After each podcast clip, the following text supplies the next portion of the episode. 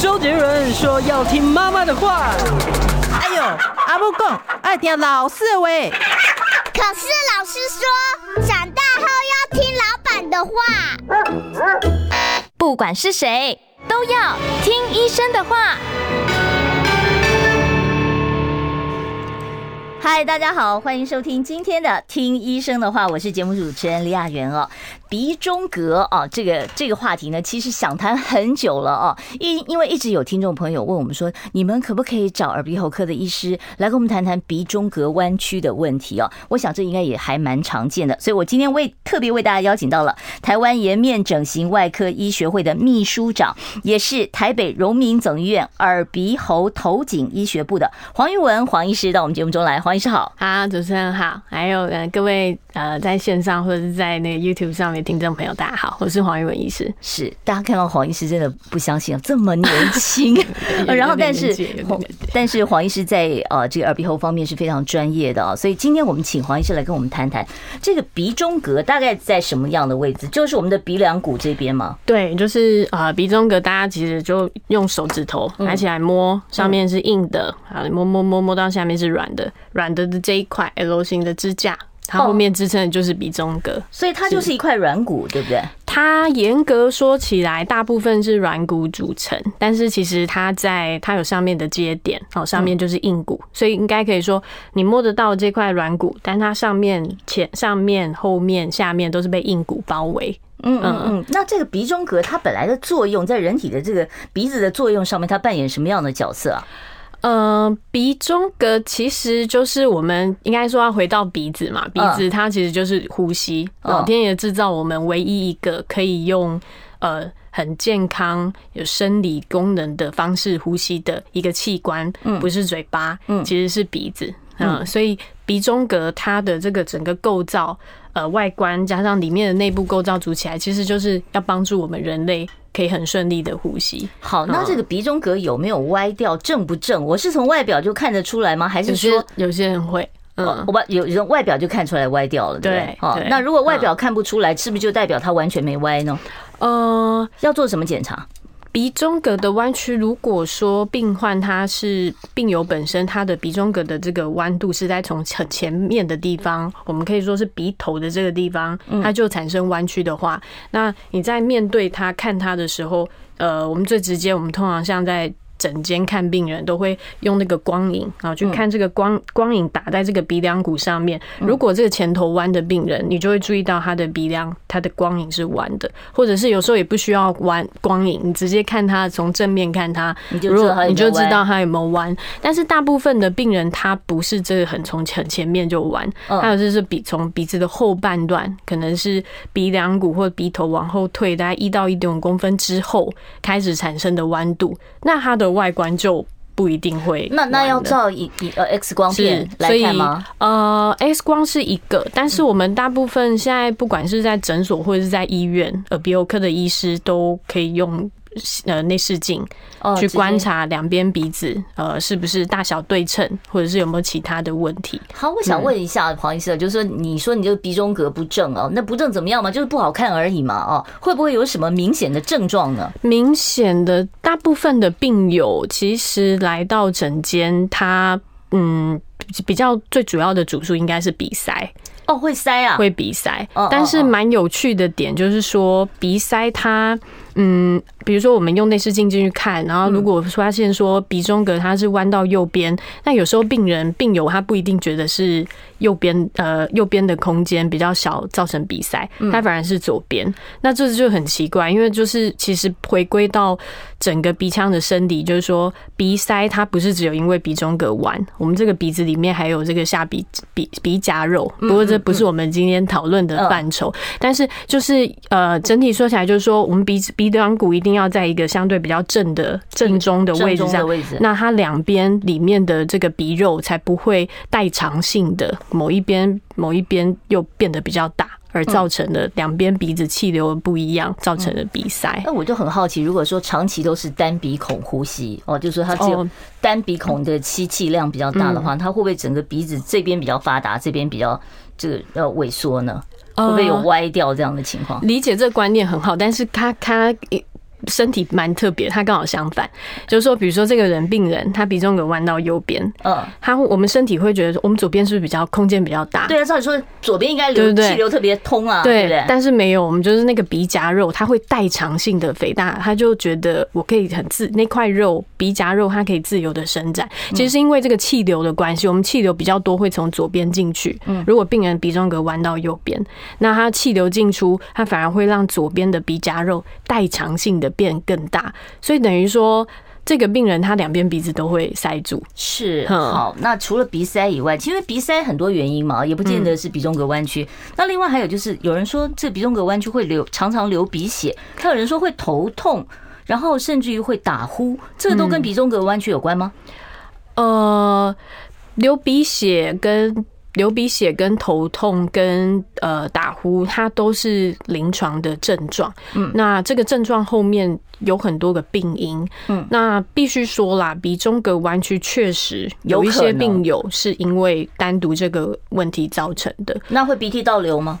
鼻涕倒流，鼻涕倒流都还好。其实我们每个人啊，嗯，常常我都很喜欢跟那个病患卫教，就我们每个人其实每天每都有一公升的鼻水。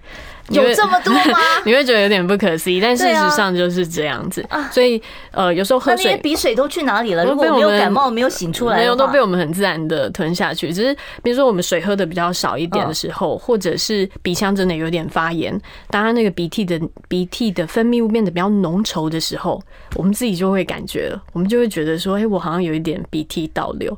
但事实上，我们每天我们鼻腔的黏膜。事实上，每天都会分泌一公升以上的，本来就一直在往里面吞了，是就是很自然的一个反应了。是，是好，那再接接下来就要问为什么了哦？这个鼻中隔为什么会弯曲哦？当然天生的没办法哦。那有没有可能是因为老化，或者是啊有人打架一拳打在鼻子上，或者是车祸撞到了鼻子，这些外伤会不会造成鼻中隔的弯曲？有有有，像我们有时候像最近大家那个年轻人啊，都会喜欢去打那个拳击 boxing，对，所以门诊常常就会。蛮多年轻人。一拳打在鼻子上。了，那那种就是很明确，他有经历过某一个创伤，或者是某一个外力的事件，然后呃，外力事件结束之后，呃，他觉得呼吸不顺畅了，嗯，那这种我就我们就当他来到诊间的时候，我们就大概会知道说，应该就是外力造成。但事实上，这一类型啊的病友算少数，嗯，是很多人其实鼻中隔弯曲是大部分都是。嗯，你可以说找不到原因，或者是天生的。是，那就有没有可能是因为我鼻息肉长太大，把鼻中隔给挤弯了？这倒不是，但是可以这样说，因为如果我们把整个整个人的脸分成上中下，嗯，那这个中脸的这个部分，大概会在大概青春期左右，这个成长结构才会变成比较稳定稳定到一个成人的状态。所以在生长的过程当中，像我们一刚开始开场的时候有讲。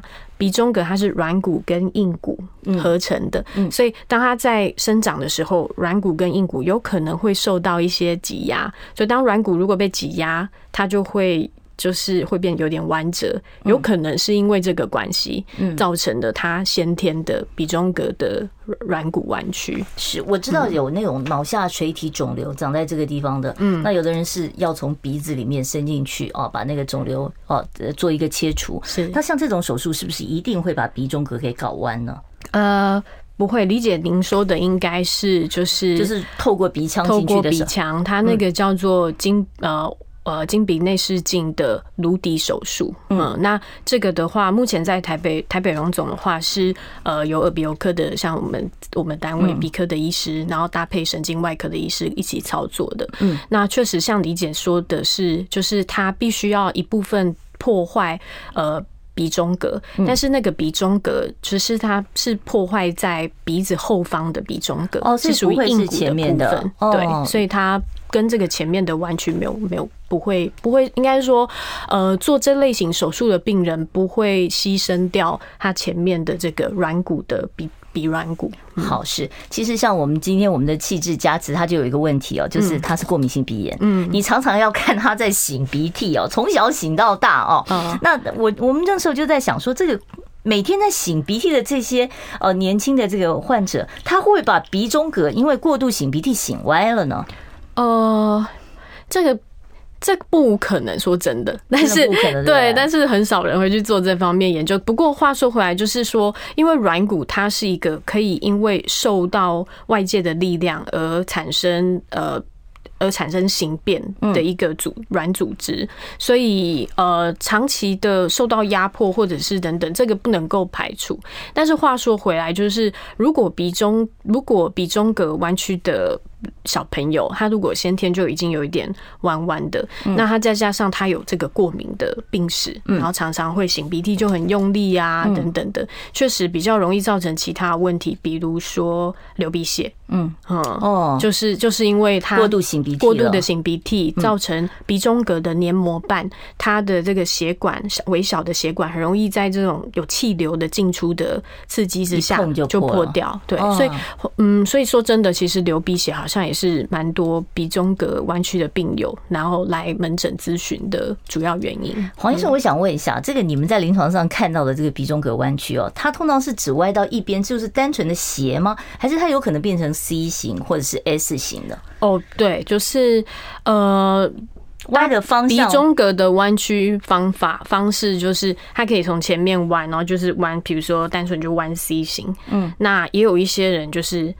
呃，歪歪七扭八的就变成这样 S 型，那那个 S 型可能是从上到下 S，或者是从前到后的 S，有时候它可能前面弯到右边。然后后面弯到左边，像这么弯的话，是一定要做手术治疗的，是不是？不是，不是。我觉得借想借由这个这个这个空间，呃，跟大家跟病友们做个微教。嗯，呃，常常会在门诊会有病人 就主动过来，然后就说：“哎，那个呃，我好像有鼻中隔弯曲，那我是不是需要开刀？”嗯，那但是这个观念，其实我们应该是要回。回到嗯，没关系，嗯，回到说就是就是它有没有影响我们的呼吸，就是从症状来看的，没错，对，是如果影响的你的生活，影响的蛮严重的哦，症状很严重，那我们可能就要积极的介入处理就是了，对，就是这个意思。好，我们要稍微休息一下啊，待会儿呢，在广告之后，我会继续跟台北荣民总医院耳鼻喉的啊这个黄玉文黄医师来讨论鼻中隔弯曲的问题。三十八分开放现场 call in。想健康怎么这么难？想要健康一点都不难哦！现在就打开 YouTube，搜寻“爱健康”，看到红色的“爱健康”就是我们的频道哦。马上按下订阅，并且打开小铃铛，就能医疗保健资讯一把抓。想要健康生活，真的一点都不难，还等什么呢？爱健康的你，现在就打开 YouTube 订阅“爱健康”。大家所收听的是我们中广的《听医生的话》，我们现在在节目的现场啊，也希望大家帮我们订阅一下我们的这个 YouTube 频道，我们是 I Care 爱健康啊。你只要，如果你现在正在收看的话，你只要看到下面有一个反蓝字啊，写着 I C A R E B C C，然后呢，你就把它点下去，点下去以后就会告诉你怎么样来订阅我们的频道了。我们今天为大家邀请到的是台湾颜面整形外科医学会的秘书长，同时也是台北荣民总医院耳鼻喉头颈医学部的黄玉文黄医师在我们节目现场跟我们谈鼻中隔弯曲的问题哦。黄医师，刚才其实您给我们一个很重要的观念，就是鼻中隔即便它不是正的，它是歪的啊，只要没有症状困扰你，你可以不处理，是是不是？但是它会不会随着年龄越来越歪，越来越弯呢？哦。对，理解这个问题也问得很好。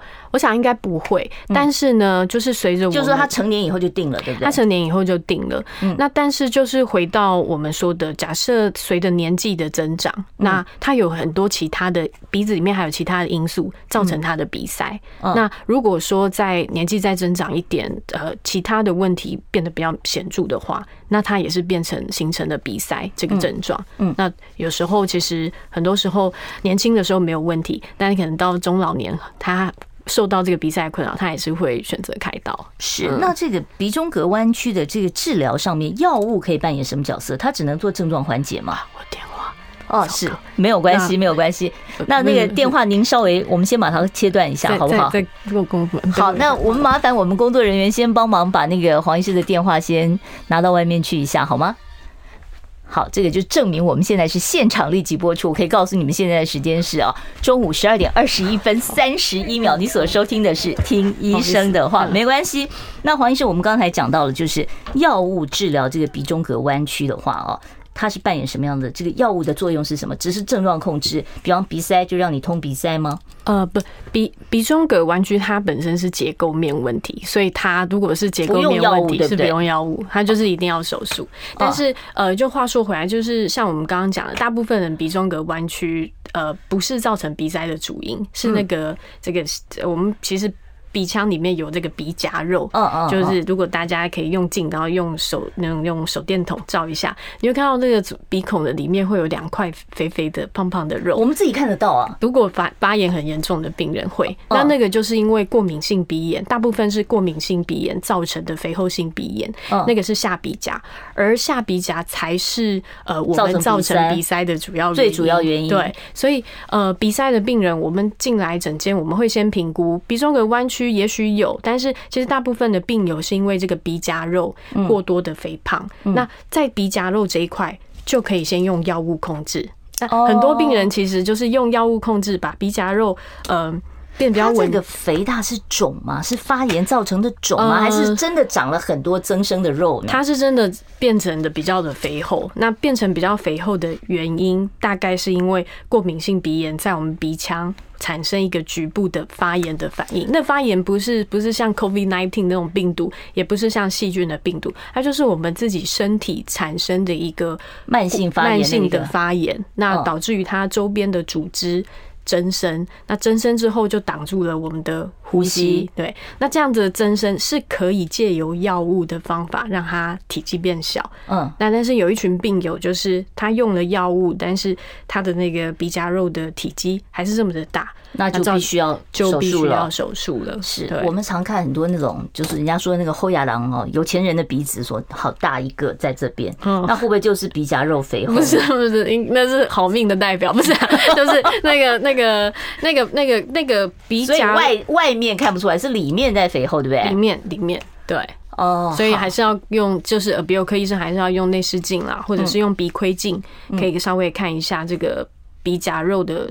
的这个大小程度，那黄医师，通常你们在临呃临床上面要处理这个鼻中隔弯曲的复直的这个手术的话，现在有什么样的手术方式选择？一定是微创吧？现在几乎都，我们这个是带就是现在的医生，随着这个内视镜的这个进步啊，越来越。这个影像系统越来越发达，所以我们大部分不不只是鼻中隔啦，大部分这个鼻中隔或鼻窦，任何这个鼻子的手术，鼻窦炎的手术也可以用，鼻窦炎也是微创嘛？对，几乎都是可以用微创的方法处理。嗯，那这个处理上面是用烧灼的方式呢，还是说直接切除的方式呢？呃，我们会，我通常会跟病友说，就是鼻中隔，它那个鼻子的软骨两边是被鼻中隔的黏膜瓣所所包扎，就有点像是 sandwich 三明治一样。嗯，那中间是两块吐司，我们是鼻中隔的黏膜，那中间夹着那个蛋或者是 hammer，它就是我们的鼻中隔。嗯，那我们要把这个中间的这个 hammer 把它做截弯取直，好。那所以我们会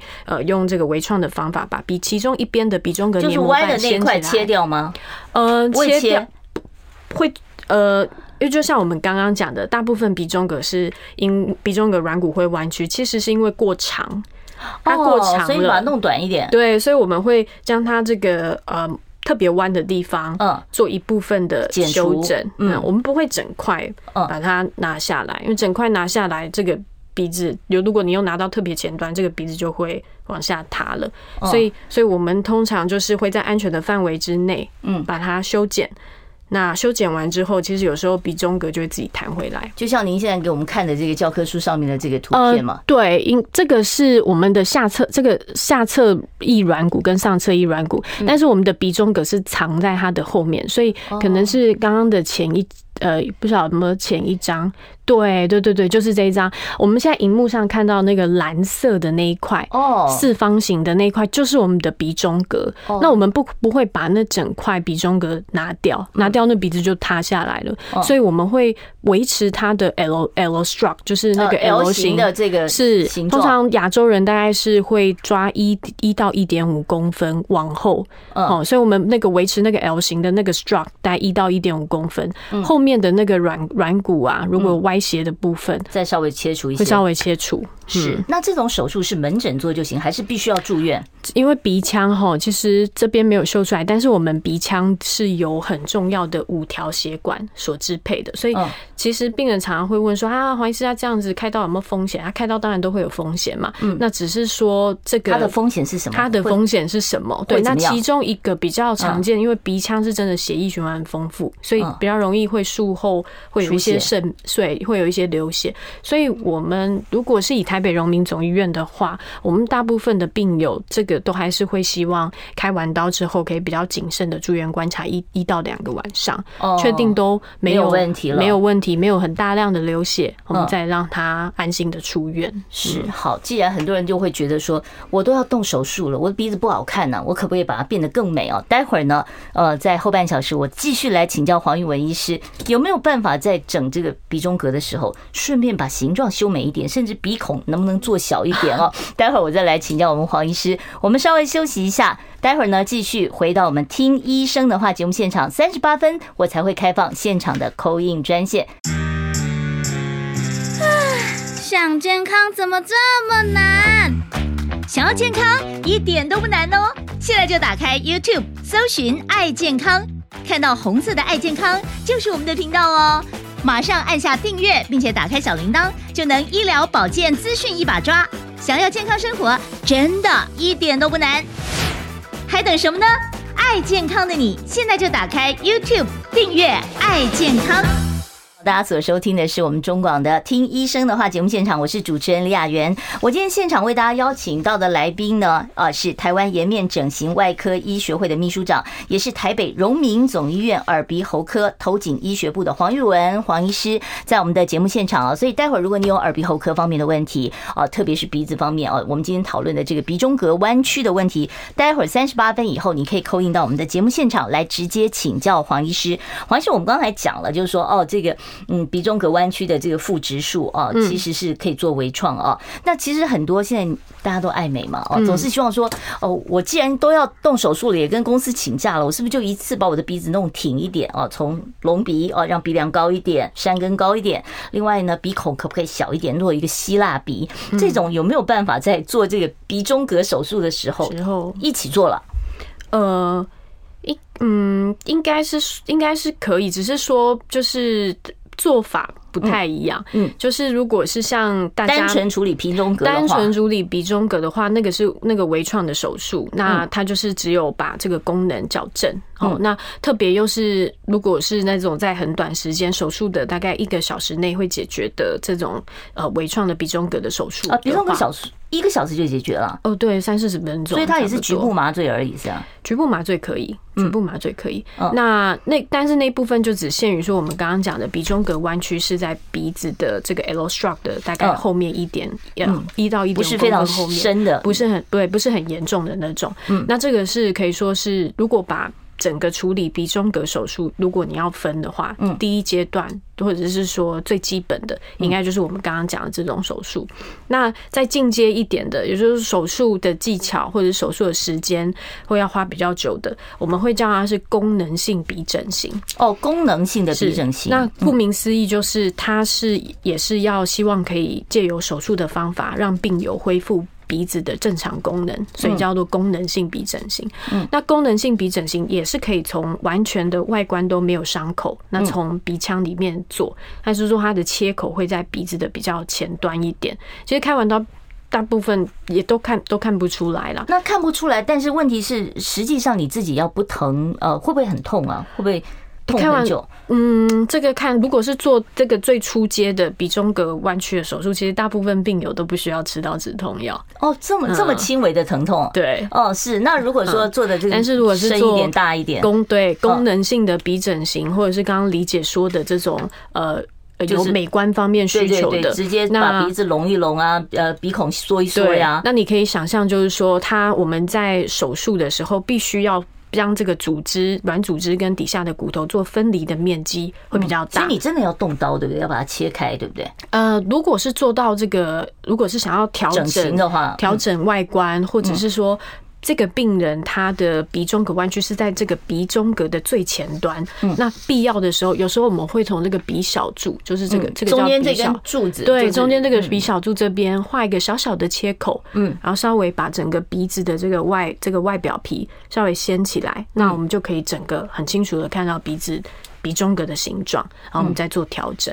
是，那一个手术啊，就是同样像像我们这些欧巴桑，就是会比较想说，我都要动一次手术，请一次假，我就能把所有鼻子的问题都处理了。如果有鼻息肉或者鼻窦炎，是不是都可以同步在一个手术里面全部处理掉呢？呃，哦，我觉得理解问题这个问题也是问很好，就是我们常常在不只是病友在问，有时候我们在一些很专业的医学研讨会上面，也会讨论这个话题。这也是一个话题，就是说我的鼻中隔的弯曲或者是我的鼻整形，可不可以合并其他同时存在的问题，比如说像鼻窦炎一起来做？那这个是一个大灾问，就是没有没有一个定论。嗯哈，但是它会有风险吗？风险大家可能害怕的是感染。嗯嗯，就是因为它切口变得比较多，比较大了。是，那会不会有这个在手术过后感染的风险会比较多？那但是就是说，临床上没有证据的显示说到底同时做还是分阶段做，嗯呃，会减少术后感染的风险。那我认为后来我们大家比较可以同意的结论就是说，看哪一个。症状，或者是看哪一个疾病，就是鼻中隔弯曲的这个比较严重，还是说鼻息肉、鼻鼻窦炎？这个造成病人的困扰比较严重，那我们可以选择先处理哪一个部分？所以就是还是有个优先排序了，有个优先排序啊。但我我我也看到，就是市面上也有一些这个鼻整形的诊所，他会标榜说，哦，我可以帮你处理这些问题，我同步做鼻整形。那这个其实冒的风险就会稍微大一点。没有没有，我觉得我觉得可能还是要跟呃，就是你信任的主治医师做讨论。嗯，是好。那这个鼻中隔如果已经把它弄直了哦，就动过。手术以后，它还会再弯吗？还会复发吗？呃，不太会。但是，但是有一群病友是可能他说他常常像我常常接收到病人是啊，我二十几年前可能在某某某某地方啊开过开过了开过了啊，可是我二十年后我就觉得又鼻塞。但是事实上他的鼻塞倒不是因为鼻中隔又弯的，就是像我们一刚才也提到，可能是下面那个鼻夹肉又肥厚了，所以又造成了鼻塞。那这时候就是在可以，你可以你可以考虑再吃药，或者是再再再动一次鼻夹肉的手术。那鼻中隔有时候其实病友开完刀之后，不太会有再再度又弯斜的的可能性。嗯，除非你是外伤了嘛。除非你是外伤。是。那这个鼻中隔手术之后，原本本来有过敏性鼻炎，会不会改善？嗯，鼻中隔的矫正，如我们大部分现在会一样，几乎病人都会搭配下鼻甲的修正啦。嗯，那这这类型的手术开完刀之后。病友很明显会感受到的，就是有显著进步的，绝对是鼻塞。那但是过敏性鼻炎除了鼻塞之外，还有大家很常，比如说打喷嚏、流鼻水。嗯，那打喷嚏跟流鼻水这两个症状也会改善，只是它改善的幅度不会，大概没有像鼻塞会让病病友这么有感。哦，就是说鼻塞的进步应该是借由手术的方法是可以得到很大幅的程度的。进步，但是打喷嚏跟流鼻水还是得靠你的抗组织胺，对 过敏药来控制。但是开完刀，病友大部分还是会有得到进步啦，只是没有那么显著。嗯，好，我知道这个过敏性鼻炎真的很可怜哦。哈。我家有一个小病号也是这样子哦。好，那如果说这个鼻中隔弯曲现在还没有太严重的症状啊，我只打算做一些日常保养，我要特别注意什么地方？嗯。嗯，日常的保养的话，其实哈，话说回来，就是所谓对于过敏、过敏性鼻炎的治疗啦，应该 overall 来讲是这样。第一。第一件事情就是要杜绝环境过敏源，所以你要知道对什么东西过敏。嗯，好，尘螨过敏，你就尽量的环境要保持干净一点，要保持干净。嗯，然后床单要常洗一洗，晒晒太阳等等啊，这是最重要的一步。所以你长期过敏哦，鼻子长期处于过敏的状态，的确是会引发很多其他方面鼻子的问题，就是了。嗯，是。好，我们待会儿呢要开放现场 call in 专线哦，今天只有十分钟的时间，大家把握机会。我关心国事、家事、天下事，但更关心健康事。我是赵少康，推荐每天中午十二点在中广流行网、新闻网联播的《听医生的话》。我们邀请到的都是国内数一数二的医疗权威，给你一个小时满满的医疗资讯，让你健康一把抓。除了收听以外，还要到 YouTube 频道上订阅 I Care 爱健康，按赞、订阅、开启小铃铛，爱健康三支箭，一件不能少。我们今天为大家请到的是台北荣总耳鼻喉科的黄玉文黄医师，在我们节目现场啊，谈鼻中隔弯曲的问题。当然，你耳鼻喉科的问题都可以啊，现在把握这个机会。第一通电话我们来接，你好，请说。喂，你好，主持人好，美丽的主持人好，美哎那个，没关系，您直接说问题就好了，谢谢。那个，我是过敏性鼻炎呐，是，你说很久了，小孩子时候就开始有了，嗯，那现在就是说哈一。要是哭起来的话，就一把鼻涕一把眼泪啊！但是怎么会这样子呢？这哭起来本来就会一把鼻涕一把眼泪吧？哦，是，呃，对。不过如果阿姨你说你那个过敏性鼻炎很久的话，哈，就是我还是会建议你可以，这个是可以治疗的啦。所以也许可以先到家里附近的诊所，哈，然后经过医生的评估，确认没有其他太大问题，先用药物治疗。鼻腔比较通畅的时候，就也比较不会哭起来。一把鼻涕一把眼泪啦，对啊，对。好，我们接第二位听众朋友电话。你好，请说。哎，你好哈，哎，我老爸是多重疾病哈，然后他从那个差不多七十七十几岁，现在是已经八十二岁了，是就开始一直流鼻涕，我都有带他去给医生看，又换医生，换到一个过敏免疫风湿科吃那个抗生素，吃的时候就好，没吃就不好，而且他长期已经流五六年，一直流鼻水，一直流鼻，吃东西也流着，一天至少我要醒一。包的那个卫生纸，卫生纸，对，嗯、我不晓得这样子该怎么。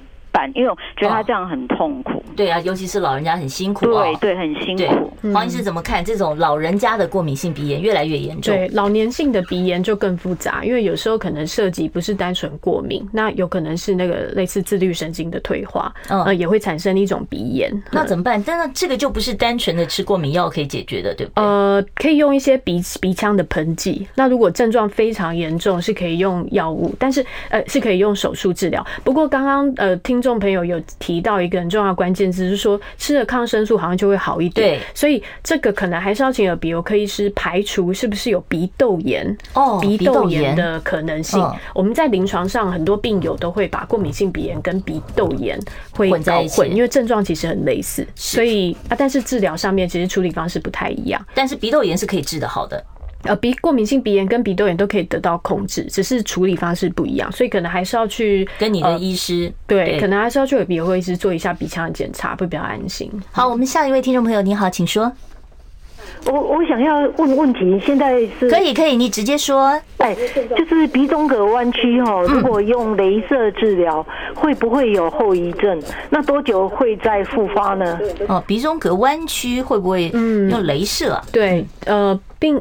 呃，听众朋友讲的，其实应那个镭射应该是。我们刚刚讲鼻夹肉，而不是鼻中隔。鼻中隔弯曲结构性的问题，就一定是要把它砍掉重练，所以一定是手术的方法去做矫正。只是是微创手术。对，那您刚刚讲那个镭射，应该是指针对那个肥厚性鼻炎，对，做镭射做部分的修烧除。嗯，那这个是烧掉以后，它还会再长吗？呃，其实会的。那大部分的呃这些临床上的文献是说，大概一到两年之后会复发，然后再烧。可以再烧一次，可以不断的烧烧烧。呃，可以烧，或者是你就选择用一些微创的手术，直接把它切掉，是部分的修剪。是好，我们接下一位听众朋友电话。你好，请说。这个医生啊，为什么咳嗽的时候疝气那个肠子都会往前凸这样子？咳嗽疝气啊，疝气那个肠子都会往前凸，负压会不会增加？往前凸。好，这个其实好像有点问错科了。对，不过没关系，就是我觉得就是因为咳嗽，其实我们的腹部是需要用到力量，所以我觉得这这位听众朋友应该，我觉得可以先去一般外科，先看一下是不是真的有那个呃疝气的可能。那如果有这个必要的话，其实是呃需要做修补哦。嗯，好，我们接下一位听众朋友电话。你好，请说。喂。好，没有关系，你可以再拨一次啊。我们现场专线是零二二五零九九九三三二五零九九九三三。我们接下一位听众朋友，你好，请说。我我想请教医师哈，是，呃，像有有家人他喜欢挖鼻孔啊。这样他对鼻孔的微血管有没有什么损伤？嗯嗯，好，请教一下。好，会会会。其实鼻子最好都不要去涂药啊，或者是用那个手啊进去进去抠它。那但是我会我我我们在门诊上常常我会回去看呃这个病人为什么他会喜欢去抠鼻子？那大部分对不对？大部分都是因为痒。那或者是就是分泌物很多。那为什么会痒？会分泌物很多，就是大部分都还是过敏，所以可能要回到最根本的原因，先把过敏要先把过敏控制好。那这些这个会去抠它啊，或者等等去冲洗它这些的呃这些习惯，有可能就可以的频率就会减少。这个鼻孔会越挖越大。鼻孔不会要，但是挖久真的会流血哦。哦，那那个有的人很习惯每天剪鼻毛，那剪鼻毛好不好？啊、剪鼻毛这个事情其实也是最好不要。为什么？因为呃鼻腔吼有的都长到外面来了。是 是是，呃或者是说，如果你真的要修整你的那个器械，一定都是要要干净的。的原因是因为我们这个鼻腔的这边的血管啊，它是一个静脉丛。那这个静脉丛它其实会直接通向脑部，所以当这个病友如果这个地方比如说长青春痘，或者是大部分。是因为修剪鼻毛，然后器械是比较有受到污染的，那产生的细菌性的感染的时候，这个就要特别注意。会怎么样？呃，细菌很有可能会借由这边丰富的血液循环，直接到达脑部，形成脑膜脑膜炎。哇，这么严重啊！所以，所以我通常都会为叫病友说，就是尽量不要去做任何的任何的，就是侵入性的去修理你的鼻子内部。那用拔的呢？拔的。拿一样就是要小心，就是就是因为这边真的会有这个感染的风险。好，我们赶快接下一位听众朋友电话。你好，请说。你好，请问医生哈，为什么没有感冒，常常喉咙会有痰吧？大力清出来就舒服一点，这是肺部的问题还是喉咙的问题？谢谢。哦，这这个这个这个也是临床很常见的这个门诊的症状哈。那但是喉咙有异物感啊，不外乎可能两个，一个是从这个鼻水过多造成的，所以如果有也有同时合并这个过敏或者鼻水过多的问题，那有时候确实也会造成喉咙的异物感。那这部分就是要好好的控制。但是有一些人他并不是鼻水过多造成的，很多时候他是大部分啦，应该是胃食道。逆流，嗯，胃胃酸的刺激造成病病友觉得好像有一口痰，但是其实没有，嗯，那这部分还是要胃肠肝胆科，胃肠肝胆科，嗯，是好。我这个最后的机会，我们来回答一下这个 YouTube 上的这个听众朋友，他说他两年半前做过鼻中隔手术，呼吸顺畅了，可是呢，常常闻到烧焦味，怎么治疗？嗯。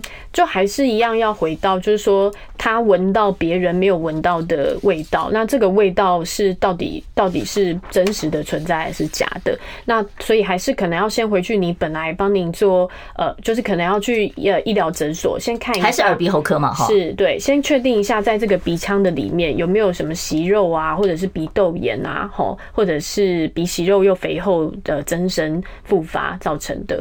所以闻到异味在临床上蛮常见的嘛，对，蛮常见的。蛮常见的。好，我今天因为时间的关系，对不起，我电话我就先拉掉了，我先不接其他听众朋友的电话啊。今天呢，我们非常感谢呃台北荣民总医院耳鼻喉呃然后头颈医学部的黄玉文黄医师到节目中来跟我们听众朋友回答了这么多的问题，介绍这个鼻中隔弯曲的问题。谢谢黄医师，谢谢李姐，谢谢。